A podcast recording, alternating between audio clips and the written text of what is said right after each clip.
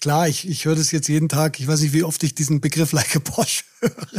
Ich träume auch nachts schon davon. Insofern, äh, ja, es kommt dann schon langsam irgendwie aus den Ohren raus. Aber wir wissen ja aus der Marktforschung, dass es draußen definitiv so noch nicht ist. Love Brands, der Horizont Podcast.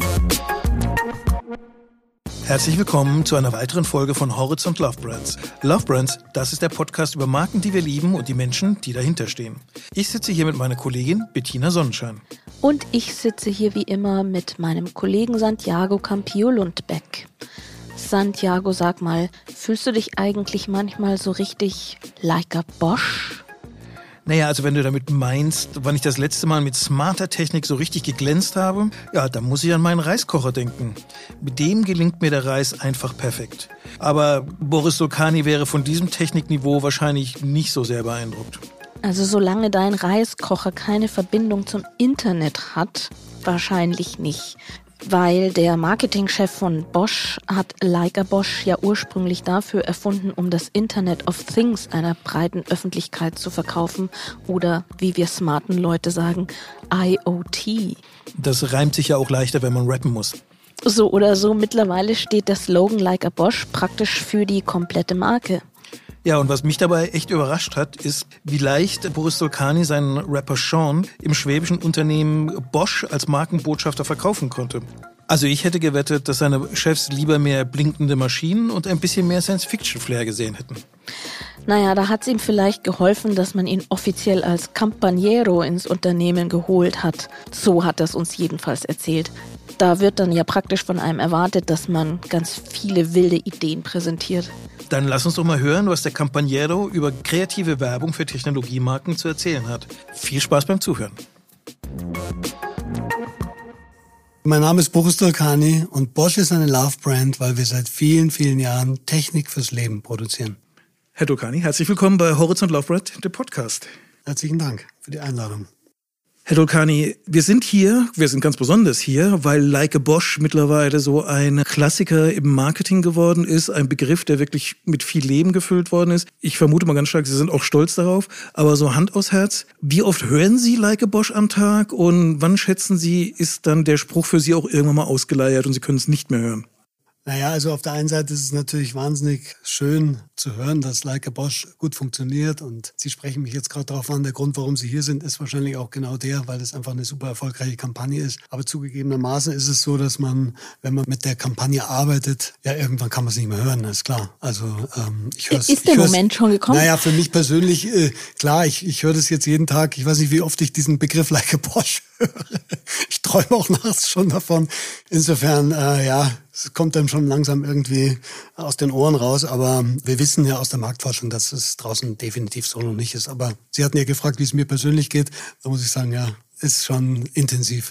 Da können wir es Ihnen jetzt aber nicht ersparen. Wir Nein, müssen trotzdem bitte. noch ein bisschen über die Kampagne sprechen.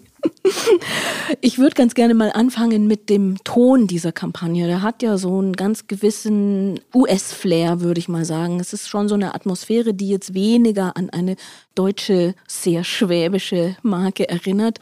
Können Sie noch mal schildern, wie das eigentlich zustande gekommen ist? Wo, lag denn da der Sinn und Zweck darin, sich genau auf, diesen, auf diese Tonalität zu konzentrieren?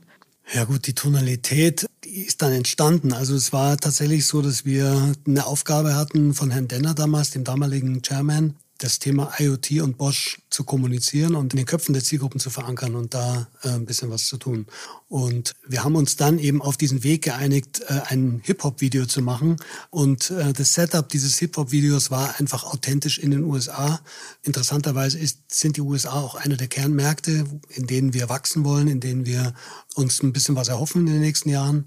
Und deswegen hat es gut gepasst und deswegen diese Tonalität. Dann wird da, da entsprechend authentisch rüberkommen. Wir sitzen ja jetzt hier in der Bosch-Zentrale für die Hörer, die jetzt nicht da sind und auch noch nicht hier waren. Die liegt sehr idyllisch in, in einem kleinen Wäldchen in der Nähe eines kleinen Rokoko-Schlosses. Wir sind an zwei Forsthäusern vorbeigekommen. Für mich ist es nicht unbedingt die Gegend, wo ich jetzt eine hohe Konzentration von Hip-Hop-Fans vermuten würde. Wie leicht war denn die Überzeugungsarbeit in Ihrem Vorstand zu sagen, okay, wir haben diesen leicht ausgehungerten LA-Typen mit Baseballmütze hier, der soll für die Marke Bosch auftreten, das ist unser Mann. Ging das leicht über die Bühne? Oh, das, also ich meine, da könnte ich jetzt ausholen. Es war natürlich ein extrem ähm, aufwendiger Prozess, wenn man so möchte, äh, bis wir da hingekommen sind und dann tatsächlich auch bei der Geschäftsführung präsentiert haben und dann das Go auch bekommen haben. Würde man nicht vermuten und das hat, glaube ich, auch kein Mensch außerhalb von Bosch und auch innerhalb von Bosch vermutet damals, dass wir mit so einer Kampagne rauskommen, dass wir, wenn wir um äh, das Thema IoT bewerben möchten, so einen Weg wählen. Insofern war es überraschend für alle Beteiligten und auch für mich tatsächlich überraschend, dass Bosch sich damals getraut hat, den Weg mit mir gemeinsam und mit meinem Team zu gehen. Also ich unterstelle da ja auch so ein bisschen dabei, hier ist das Mindset, wenn man hier arbeitet und vor allem, wenn man verschiedene Karrierestufen durchlaufen hat, hat man ja ein Faible für die Technik, hat eine Wahrnehmung für eine technische Ästhetik, ist man möglicherweise auch Science-Fiction-Fan oder so. Das heißt, zukunftsfähige Technik, die setzt man auch in Bilder um, die eher edel sind, die viel blinken, die Richtung Zukunft gehen. Wie schwer ist es denn, solche Leute davon zu überzeugen, dass dieser emotionale Ansatz, über den Menschen zu gehen, dass der letztlich für die Technik viel, viel besser ist, als nur die Technik zu feiern und in schönen, glänzenden Bildern darzustellen? Ja, ich, das ist eine gute Frage. Ich glaube, das hat bis dato vielleicht noch nie jemand versucht. Ich weiß es nicht. Ich war immer der Meinung, und das mache ich auch bis heute, ich bin irgendwie kundenzentriert unterwegs. Und äh, natürlich können wir schön Bling Bling machen mit irgendwelchen technischen Bildern und können tolle Dinge erklären. Fraglich ist ja nur, was hat der Kunde davon? Und in unserer IoT-Kampagne ist es so, dass wir einen Menschen sehen, der ein total normaler Verbraucher ist, der ein bisschen spezieller ist. Klar, der hat einen Schnurrbart und kann sich auch gut bewegen, aber ist ein grundsätzlich ein ganz normaler Typ, der ja nicht besonders besonders ist als Typ, sondern der deswegen besonders ist, weil er eben mit Leichtigkeit durch das Leben geht und tolle Devices hat an seiner Seite, die ihm das Leben verbessern und dieses lockere Leben ermöglichen. Sei es das autonome Fahren oder die Kamera im Kühlschrank oder der Backofen, der automatisch angeht und so weiter. Also diese ganzen Devices funktionieren und ermöglichen dem Protagonisten somit ein gutes Leben zu haben. Und wir haben immer gesagt, das Motto ist, our products work like a Bosch, so you can live like a Bosch also vom Kunden her kommend. Und wenn man vom Kunden her kommt, hat man hier auch offene Türen. Aber der Kunde ist ja so die eine Seite. Sie haben da schon ein bisschen durchblicken lassen, dass es intern nicht ganz einfach war. Wie waren denn da so die Ansagen der Skeptiker, ob das der richtige Weg ist? Ich meine, die Kampagne ist hinterher hochdekoriert worden, ausgezeichnet worden, aber das ist ja so das on top am Ende des Prozesses. Aber am Anfang des Prozesses steht ja der im Vorstand, der dann sagt, nee, so nicht. Das ist dann vielleicht falsch rübergekommen. Also Skepsis gab es in der Geschäftsführung nicht. Es gab ein paar kritische Fragen, ja, das schon, aber es, es war überraschenderweise so, dass man uns gefolgt ist. Also ich hatte ja mehrfach äh, Möglichkeit zu präsentieren. Einmal bei, beim Chairman selber, persönlich, allein und dann nochmal in der Vorstandsrunde oder in der Geschäftsleitungssitzung. Und da war es so, dass da tatsächlich breite Zustimmung erfolgt ist. Äh, und wir haben es auch ganz bewusst klein gehalten den Raum für Mitsprache, weil unter Umständen es schon dazu geführt hätte, dass man dann zu viele Leute hat, die jetzt mitsprechen wollen und vielleicht auch Kritik haben.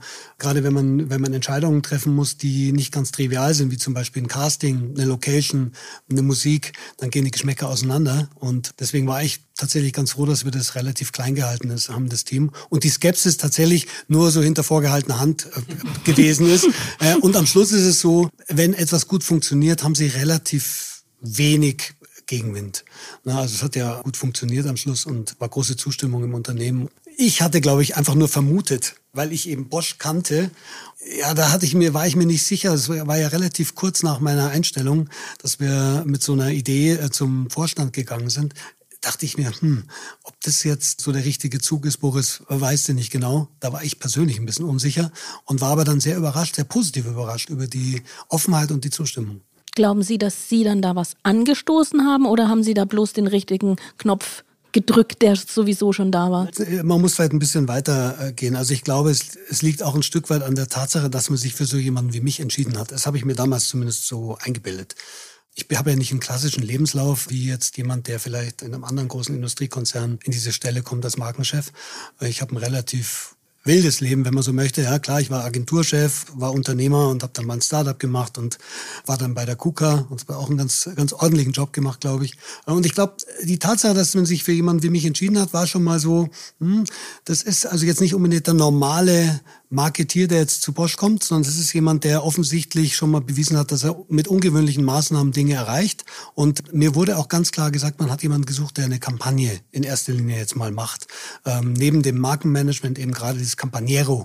Das, haben, das war tatsächlich der Begriff, den Sie genutzt haben. Sie versuchten einen Campaniero. Und genau aus dem Grund, weil ich das so interpretiert habe, habe ich dann gesagt, ich bleibe der Sache auch treu. Ich bleibe mir persönlich auch treu, wissend, dass das ein Riesenkonzern ist und nochmal eine ganz andere Liga, wie zum Beispiel vorher eine, eine KUKA mit nur 20.000 Mitarbeitern. Ja? Und äh, deswegen habe ich da einfach, bin ich da mutig vorangegangen und ja. Hat sich ja bezahlt gemacht am Ende. Würde ich jetzt mal sagen, ja. Glück gehabt. Haben Sie denn da einen Tipp für andere Marketeer? Weil die Situation ist ja nicht selten, dass man als Marketing-Experte in ein Unternehmen neu reinkommt und da muss man ja eigentlich einen Moment finden, wo man Beziehungsarbeit macht, also sprich irgendwie die Arbeitsbeziehungen zum Vorstand, zu den Leuten, die die Etats und die Strategie freigeben müssen, erstmal aufbaut. Und ich meine, wir träumen ja alle davon, dass es alles reine Sachinformation und Logik ist, aber es hat ja eine sehr menschliche Komponente. Wenn Sie da eine Empfehlung geben würden, wie, wie sorgt man dafür, dass die Vibrations gleich richtig stimmen? Ja, wenn es da eine Medizin gäbe. Ne? Also ich sag mal so, ähm, ich weiß nicht, ob ich jetzt jemanden sagen kann, wie man sowas hinkriegt. Ne? Also, weil jeder ist ja irgendwie, hat eine eigene Persönlichkeit und hat irgendwie einen eigenen Charakter und hat eben eine Art und Weise, wie er eben so auftritt. Also in meinem Fall war es so, ähm, ich bin jemand, ich habe über meine langjährige Agenturerfahrung und durch den Kundenkontakt immer schon gewusst, wie man mit Kunden in Anführungsstrichen umgeht. Also für mich ist der Vorstand dann auch ein Kunde und ähm, ich habe in meinem Leben unglaublich viel präsentiert. Insofern war für mich diese, sagen wir mal, die Präsentationsarbeit, die Überzeugungsarbeit, auch die Emotionalität, die dann dazu gehört, um eine kreative Idee zu verkaufen, das war für mich nicht neu. Und ich habe grundsätzlich immer schon versucht, Kundenbeziehungen äh, zu pflegen und aufrechtzuerhalten, weil das waren ja meine Kunden, mit denen ich Geld verdient habe. Ne? Insofern Insofern war dieses Stakeholder Aufbau, also dieses Stakeholder Management, das Beziehungskapital oder diese Beziehungspflege war für mich überhaupt nichts Neues und ist für mich völlig normal seit sehr, sehr, sehr vielen Jahren. Und ich glaube, da habe ich wahrscheinlich viel gelernt in den, in den vergangenen Jahren, gerade in meiner Agenturzeit. Und wenn es dann darum geht, Ideen zu verkaufen, kreative Ideen, die etwas ungewöhnlicher sind, müssen sie überzeugen können und das muss ihnen auch geglaubt werden. Und ich glaube, da habe ich natürlich vielleicht einfach nur aufgrund meiner Erfahrung oder so den richtigen Ton getroffen, habe vielleicht auch das richtige Auftreten, den richtigen Moment getroffen. Ja.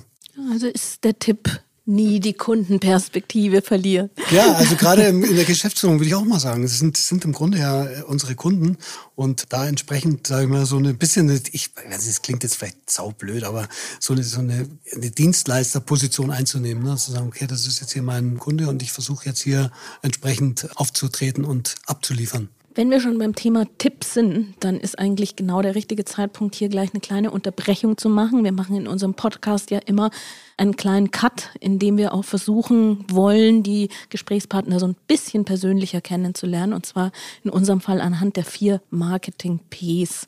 Das heißt, jetzt kommen ein paar kleine Fragen, die Sie auch nicht allzu ausführlich beantworten müssen, aber die sich um die Themen Place, Price, Product und Promotion handeln. Das interpretieren wir natürlich auf unsere Weise. Place, Price, Product, Promotion. Wie persönlich. Ja, und dann kommen wir gleich zum ersten P, P wie Place. Was ist denn der Lieblingsort oder der Sehnsuchtsort äh, von Boris Dulkani? Ja, das ist eine gute Frage. Also grundsätzlich kann ich sagen, ich habe da kurz drüber nachgedacht, äh, bevor Sie gekommen sind. Für mich war Venice in, in Los Angeles immer einer der Orte, die mir besonders gut gefallen haben, weil ich dort die Art und Weise, wie die Menschen miteinander umgehen, dieses Laissez-faire und die, die Coolness, die hat mir immer gut gefallen. Auch das Wetter passt. Und ich glaube, da ist einfach viel kreative Energie. Deswegen, das ist so für mich so ein, so ein Ort, an dem ich mich immer gern aufgehalten habe, am Strand gelaufen bin äh, und, und mich einfach so ein bisschen eingelassen habe auf den Tag. Auf der anderen Seite ist es so, dass ich Münchner bin und ganz banal die Türkenstraße für mich natürlich einer der Sehnsuchtsorte überhaupt ist. Ja, da bin ich aufgewachsen, da bin ich zu Hause, da ist mein Vater auch immer noch öfter im Café und äh, die, das ist noch so ein bisschen München, wie es früher vielleicht mal gewesen ist in der guten alten 60er, 70er Jahre Zeit, äh, als es auch noch viele Künstler in München gab, nah an der Akademie. Also das ist für mich auch ein Sehnsuchtsort. Sie sehen mich strahlen. Maihormattel. Ja, genau. Wir kommen trotzdem zum zweiten P, Prize. Das interpretieren wir aber eben in Form einer Auszeichnung. Jetzt ist die Frage, ist das, was Sie alles für Leica Bosch bekommen haben, Ihr Lieblingspreis oder gibt es noch einen Award, den Sie sich erträumen? Das kann auch ein Fantasie-Award sein. Nee, ich muss ganz ehrlich sagen, Preise sind mir ehrlich gesagt nicht so wichtig. Das war letztes Jahr toll. Ich habe zwei unfassbar tolle Preise gewonnen. Ich persönlich wurde angerufen und von Juries dafür ausgezeichnet, äh, dass ich eben gute Arbeit gemacht habe, gemeinsam mit meinem Team. Das bezieht sich jetzt auf meinen Beruf und privat habe ich eine tolle Familie. Da ist auch alles gut. Also im Grunde, wir sind gesund und munter. Also ich brauche jetzt nicht noch einen Preis. Ich bin wirklich im Grunde eigentlich sehr glücklich. Sie, das Klirren, was Sie gerade hören, ist das zerspringende Herz der Juroren in ganz Deutschland. Gesagt, ah, den Dolkani hätten wir eigentlich ganz gerne ausgezeichnet, aber es ist ihm ja egal. Mehr. Ja, egal. Kommen wir doch nahtlos zum dritten P wie Product. Was ist denn das Lieblingsprodukt, ohne dass Sie gar nicht sein können? Das Lieblingsprodukt, ohne das ich gar nicht sein kann. Das muss ich mal kurz hier spicken. Hm. Was habe ich denn da? Da habe ich im Grunde nichts geschrieben. Mö möglicherweise IXO, der Bosch Akkuschrauber. Ja, also das hatte ich, das hatte ich natürlich, also wenn wir jetzt auf Bosch äh, zu sprechen kommen, hätte ich gesagt, von den Bosch-Produkten ist es der IXO. Den äh, habe ich tatsächlich zu Hause und auf den will ich auch nicht verzichten. Ansonsten in der Freizeit bin ich halt auf dem Fahrrad unterwegs zum Beispiel. Ich habe so ein altes Herrenrad, ich glaube, das ist 100 Jahre alt, mit dem fahre ich durch München. Das finde ich super schön. Wenn mir das geklaut würde, es wäre wär traurig. Äh, es sieht nach nichts aus, aber ich, ich liebe das Fahrrad einfach. Also gibt es doch ein ja, es Lieblingsprodukt. Gibt, es gibt so ein Lieblingsprodukt, Geht ja. doch. Und dann gibt es vielleicht noch das eine oder andere. Aber das sind schon so die. Und ich würde sagen, von dem Lieblingsprodukt ließe sich auch ein Lieblingspreis, so ein gelbes Hemd zum Beispiel, ableiten. Zum Beispiel, ja. Dann sind wir schon beim letzten P, Promotion. Gibt es irgendeine Werbung, und jetzt vielleicht nicht die von Bosch, wo Sie sagen, die könnten Sie immer wieder angucken, die Sie vielleicht auch mal heimlich auf YouTube nachschauen oder so. Ja, also es gibt eine, die, die ich einfach grundsätzlich super lustig finde und die, die mich auch immer, wo ich auch sage, Mensch, da wäre ich gern dabei gewesen bei der Mannschaft, die die Kampagne macht. Das ist die Budweiser-Werbung. Äh, Es gab mal eine, die, ähm, na, wie war sie? Die WhatsApp-Bewerbung? WhatsApp, genau. Das ist einfach, das ist eine Kampagne, die finde ich so unfassbar. Die habe ich mir also, weiß nicht, wie oft ich mir die schon angeschaut habe, die finde ich einfach sensationell. All-time favorite.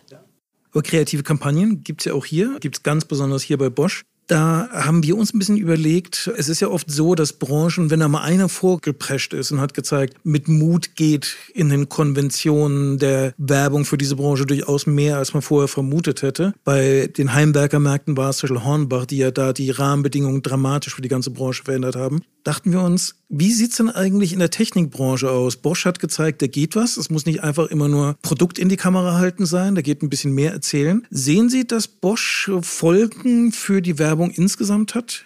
Also ich weiß jetzt nicht, ob ich sehe, aber ich habe relativ viel Kontakt zu Kolleginnen und Kollegen in der Branche und da wird mir zurückgespielt, dass es durchaus besprochen wird in den Vorstandsetagen, dass es schon ein Vorbild ist. Gerade im B2B ist es ein Thema. Es gibt viele Unternehmen, die eben genau nach so einer Initiative suchen, weil die Kampagne hat ja nicht nur eine externe Zielgruppe, also die breite Öffentlichkeit oder unsere Kundinnen und Kunden, sondern vor allem, sage ich mal, auch eine interne Zielgruppe. Und viele der großen Unternehmen, gerade der, der alten deutschen Unternehmen, sind ja gerade vor der großen Herausforderung, eine Transformation hinzulegen, hin zu einer mehr digitalen Firma, zu digitalen Geschäftsmodellen. Und das bedingt natürlich auch einem Umdenken in der Firma, einer anderen Art und Weise der Zusammenarbeit, einer kulturellen Veränderung. Und da hat die Kampagne unglaublich viel bewirkt nach innen. Und das weiß ich von meinen Kolleginnen und Kollegen, dass es viele gibt, die genau dieses Momentum suchen bei sich. Das ist aber nicht so leicht herzustellen. Ne? Also weiß ich nicht, wenn Sie ein Schraubenhersteller sind oder wenn Sie, keine Ahnung, ein Roboterhersteller oder was auch immer Hersteller sind im B2B-Bereich, ist nicht so einfach. Da ist Kreativität gefragt. Ja, es ist Kreativität gefragt, aber auch nicht nur einfach doofe Kreativität, mhm. sondern es muss ja schon irgendwie auch ähm, zielführend sein. Ja. Und da ist die Kombination aus demjenigen, der es brieft, der im Grunde auf, auf, auf Kundenseite sitzt und der Agentur, die dann die Kreation macht, das muss irgendwie zusammenpassen. Da muss der Vorstand mitspielen. Also es ist nicht ganz trivial. Sehen Sie da schon einen Herausforderer, der, der Sie dann wiederum kreativ unter Druck setzt? Oder können Sie dann noch, jenseits davon, dass Sie Leica Bosch nicht mehr hören können, können Sie ja schon noch gelassen schlafen und sagen, wir sind immer noch kreative Benchmark? Ach, ich weiß gar nicht, ob wir kreative Benchmarks sind. Das wäre mir auch gar nicht wichtig, sondern für uns ist es so, dass wir merken, dass die Leica Bosch Plattform super funktioniert. Und zwar nicht nur in der Zentrale, ursprünglich ja eine rein zentrale Kampagne nur für das Zentrale gewesen. Und jetzt hat die sich eben ausgebreitet in fast alle Geschäftsbereiche. Wir sind gerade dabei, den amerikanischen Markt uns vorzuknüpfen. Und wir wissen eben, dass diese Kampagnenplattform wunderbar funktioniert. Und deswegen äh, machen wir da auf jeden Fall weiter. Da gibt es sicherlich ein paar andere Unternehmen, die sich genauso guten Job machen, vielleicht auch einen besseren Job machen. Das ist alles in Ordnung. Da habe ich überhaupt keine Bedenken oder auch kein Neid oder sonst irgendwas, sondern ich freue mich, wenn es gute andere gibt. Ich würde sowieso sagen, dass die Werbelandschaft deutlich mehr kreativen Input gebrauchen kann. Also je mehr kreative Energie da reinfließt und je mehr sich Menschen in diesen Positionen trauen, desto besser, finde ich ehrlich gesagt. Jetzt sind wir uns ja einig, dass Sie das schon erreicht haben, diesen kreativen Input zu liefern. Der Spot, die ganze Plattform ist ein Erfolg aus kreativer Sicht. Aber man macht so eine Kampagne ja jetzt nicht auch nur, um einen schicken Spot zu haben. Wie sieht es denn mit der Wirkung aus? Also wird Bosch jetzt schon messbar auch anders wahrgenommen als früher? Hat sich das Image verändert? Ja, also das kann man ganz klar mit einem Ja beantworten. Also zum einen ist es so, dass wir Reputationsstudien durchführen in den für uns relevanten Märkten weltweit. Und da sehen wir schon eine Verbesserung in der Wahrnehmung, vor allem wenn es um das Thema IoT geht, Vernetzung. Wir sehen es aber auch, wenn es um das Thema faszinierende Produkte geht. Also die Ziele haben wir tatsächlich erreicht. Wichtig ist aber auch das ganze Thema Recruiting bei uns. Also das ganze Employer Branding. Wir kämpfen alle um die besten Talente. Und da kann ich eine Geschichte erzählen, die, die finde ich einfach ein Wahnsinn. Und das passiert mir wirklich nicht, nicht nur einmal, sondern es ist mir schon öfter passiert. Es gibt tatsächlich äh, Momente, da werde ich angesprochen von Kolleginnen und Kollegen aus dem Unternehmen, die sagen, sie arbeiten. Der Grund, warum sie hier arbeiten, ist, weil sie die Kampagnen von Bosch gesehen haben und gesagt haben, in dem Unternehmen möchte ich arbeiten. Und das ist einfach Wahnsinn. Was Mensch, will man mehr? Ja, das ist unglaublich. Also wirklich. Und die, die finden es toll, dass sie mich mal kennenlernen. Da muss ich sagen, okay, das finde ich super. Das gefällt mir. Sie hatten es vorhin angesprochen, das Thema Transformation von Traditionsmarken. Es klingt ein bisschen so, als ob diese von außen komplex scheinende Aufgabe als ob die ganz einfach zu lösen ist. Man sucht einen Experten, einen wilden Campaniero mit einer gewissen kalifornischen Lässigkeit, der da ein paar große Ideen ranbringt und bums, verändert sich das alles. Ist es so einfach oder ist Transformation vielleicht dann doch noch ein bisschen umfangreichere Aufgabe? Nein, es, ist schon ein bisschen umfangreicher. Ne? Also das wäre jetzt zu einfach. Uh. Zu einfach. ist ein bisschen umfang, Nein, umfangreicher. Oh, Nein, wir haben 420.000 Mitarbeiterinnen und Mitarbeiter, alles ganz, ganz tolle Menschen. Und ähm, Bosch hat ja schon 138 Jahre gut funktioniert und es ist alles wunderbar. Jetzt müssen wir uns halt ein bisschen verändern und ich glaube, die sind alle sehr dankbar, dass wir jetzt mal so einen mutigen Schritt gegangen sind, können sich viele, nicht alle, können sich damit identifizieren. Und das ist schon mal eine gute Basis dafür, dass man sagt, okay, lass uns mal irgendwie verändern. Da gibt es noch ganz viele Initiativen von HR, die bei uns laufen zum Thema Transformation. Das ist nicht unbedingt mein Kerngeschäft, aber ich weiß, dass die Kampagne dazu geführt hat, dass es eben nochmal sichtbarer und auch fühlbarer geworden ist, dass es ernst gemeint ist mit der Transformation. Trotzdem kommen ja so die richtig coolen, hippen Technologiemarken heutzutage eher woanders her. Also aus dem US-Markt ihrem wichtigen Markt oder aus Korea oder aus China. Kann denn so eine deutsche Technologiemarke, die man bisher jetzt nicht ganz so hip wahrgenommen hat, erst jetzt vielleicht, kann die da überhaupt richtig mithalten?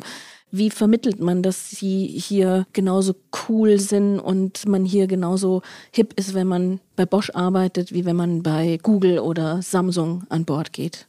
Naja, also indem man äh, so kommuniziert, wie wir kommunizieren. Und das tun wir ja nicht einfach nur, weil wir das witzig finden und weil wir glauben, dass es eine witzige Kommunikation ist, sondern wir haben ja auch eine Beweisebene. Wir können auch zeigen, dass wir das nicht nur behaupten, dass es cool ist, Bosch-Produkte zu verwenden, sondern die Bosch-Produkte funktionieren tatsächlich gut und ermöglichen einem auch ein schönes Leben. Und darüber hinaus ist es so, wenn Sie jetzt vom Employer Branding sprechen, es macht ja auch Spaß, bei solchen Produkten mitzuentwickeln. Also wir machen nicht nur Software, sondern wir machen eben auch das, was man heute vielleicht irgendwie gar nicht mehr, wo man gar nicht mehr so gern drüber spricht, weil es irgendwie nicht mehr richtig schick ist. Aber wir machen halt auch wirklich tolle Hardware. Also die Produkte, die wir produzieren, ob das jetzt Waschmaschinen sind, äh, ob das Bohrmaschinen sind oder andere Devices oder im Auto irgendwelche äh, Sensorik oder tolle Bremsanlagen, die funktionieren alle super und an den Dingen mitzuarbeiten und die mitzuentwickeln, macht sicherlich großen Spaß. Also insofern, ja, wir versuchen das Bild zu verändern nach außen und versuchen mit den großen amerikanischen Wettbewerbern da auf Augenhöhe zu sein, was die Kommunikation anbelangt. Aber ich glaube, auf der Beweisebene können wir auch locker mithalten. Also Ihnen geht so ein bisschen wie den deutschen Politikern auf der internationalen Ebene. Das Flair hat dann einen Emmanuel Macron oder einen Volodymyr Zelensky, aber die Substanz, die Hardware, da muss man dann immer noch zu Olaf Scholz kommen und Naja, also wir machen schon auch wirklich gute Software. Also ich wollte nur, ich wollte es nicht falsch verstehen, ja, aber ich finde immer nur, es kommt manchmal so rüber, als wäre das einzig äh, Wichtige und das einzig Coole ist und jetzt, wenn man Software entwickelt und die Software ist, natürlich, wir sind, wir, das ist ein großes Feld bei uns und wir suchen 25.000 Softwareingenieure und wir sind groß in Software, gar keine Frage. Aber wir sind eben auch, und da kommen wir her, ein wahnsinnig guter Fertiger von faszinierenden Produkten. Das kann ein Google nicht. Diese Technologiekompetenz werden wir dann im Detail in der nächsten Folge unseres Gesprächs abfragen. Bis es soweit ist, können Sie schon mal über die Frage nachdenken, wie man das Internet of Things den Konsumentinnen und Konsumenten erklärt und wie man ihnen vermittelt, dass es für sie nützlich und wichtig ist. Und das war Teil 1 mit der Marke Bosch. In 14 Tagen sprechen wir dann nochmal mit Boris Dolkani und da wird es darum gehen, wie man aus dem Internet of Things oder IoT ein vermarktbares Produkt macht. Er erklärt uns dann auch, warum Bosch sich übrigens nicht vor Google verstecken muss und vielleicht sogar das bessere Google ist. Und bis dahin könnt ihr natürlich frühere Folgen anhören. Am besten abonniert ihr unser Podcast gleich im Player eurer Wahl. Und vergesst auch nicht, uns gute Bewertungen zu geben, wenn es euch gefallen hat. Das hilft uns, von neuen Hörern gefunden zu werden. Bis zum nächsten Mal. Mein Name ist Santiago Campillo Lundbeck. Ich bin Bettina Sonnenschein und das war Horizont, Horizont Love Brands. Brands.